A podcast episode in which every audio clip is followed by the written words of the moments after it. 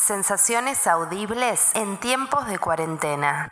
Hola a todos y muy buen día. En tiempos de cuarentena, de cuarentena, uno pierde un poco la noción de lo que es lunes, martes, miércoles, jueves y viernes. Es todo lo mismo, pero bueno, eso no es lo que te venía a compartir. Hoy venía a contarte que em, esto, que hace poco la llamé a mi mamá preguntándole ¿Por qué tal cosa? ¿Por qué tal otra? ¿Por qué sucede esto? ¿Por qué? ¿Por qué? ¿Por qué? Y ella, ¿sabes lo que me dijo? Nada, no me dio ninguna respuesta. Simplemente me dijo que dejara de preguntarme el por qué y aplicara el para qué. Entonces me dio una gran herramienta que creo que podemos aplicar en tiempos de cuarentena. Implica un trabajo de nuestra parte, ¿no? Porque hay que sacarse el vestido de víctima e ir al placar y checar si encontramos la ropita de la responsabilidad. Porque somos creadores, ¿no? Eso también cuesta hacernos cargo de que somos libres de elegir si vamos a manifestar o boicotear. Elijo si me construyo o me destruyo, si me sigo tapando los ojos o me despierto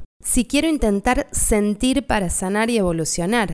Y sentir es salir de la zona de confort, porque en esta situación que estamos viviendo todos, se nos movió el tapete. ¿A quién no se le movió el piso, aunque sea un poquito? Y hoy más que nunca el presente se siente. Si pienso en el futuro, como que me apuro y aparte pronóstico, visibilidad cero a futuro. Entonces no queda otra que sentir este nuevo territorio desconocido, incierto. Se empieza a sentir todo esto, ¿no? El apego a nuestra zona de confort, a todo lo que creemos que somos. Y duele, duele como si fuera una patada cósmica mundial al ego. Duele aceptar que no tenemos control de nada, pero que aparte nunca se lo tuvo, nunca se lo va a tener, más allá de esta situación ahorita. Y sabes que pensaba con un voto de esperanza y de confianza que el universo quiere amigarse con nosotros. Hasta ahora veníamos creyendo los humanos que el mundo estaba afuera y que había que salir a cambiarlo. Creíamos que había culpables. Ahora nos estamos preparando para admitir mundialmente, ojalá, que el mundo no es más que lo que ponemos en él. Y lo que ponemos en él es lo que proyectamos. Y solo percibimos lo que proyectamos. Y nos olvidamos un poco de ser responsables nosotros mismos del mundo en el que vivimos. Entonces empiezan a tomar forma un poco todos estos para qué.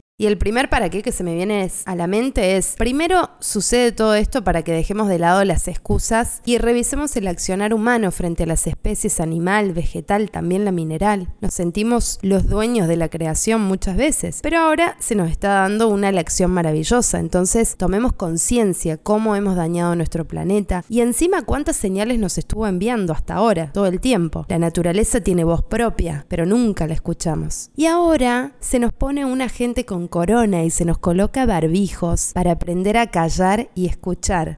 Para que paremos, paremos un poco, escuchemos, aprendamos de nuestros errores y para que nos armonicemos con el universo del cual somos parte todos, para ser unión, para ser uno y así estamos entrando en, en, un instante maravilloso, en el cual nada puede salir mal y todo es perfecto porque se puede ver lo eterno en lo efímero, se puede ver la grandeza de las cosas pequeñitas. ¿Alguien pensó en estos tiempos de cuarentena lo importantes que son las relaciones humanas y el amor y no tanto las cosas materiales? Entonces puede ser un gran momento, una oportunidad para lanzarnos a un cambio y cumplir nuestra misión planetaria de amor, que podamos mirar a los ojos a los demás y conectar con los corazones, porque somos seres sintientes en el planeta Tierra. Vos, yo, todos. ¿Qué ser humano más allá de sus corazas no busca amor y felicidad? ¿Quién no se merece eso aparte? Me cuesta mucho imaginarlo. Que este momento sea la oportunidad para despertar la conciencia y una nueva era planetaria, para que la madre naturaleza haga su autorreparación. Aprovechemos este empujoncito cósmico para volver al interior,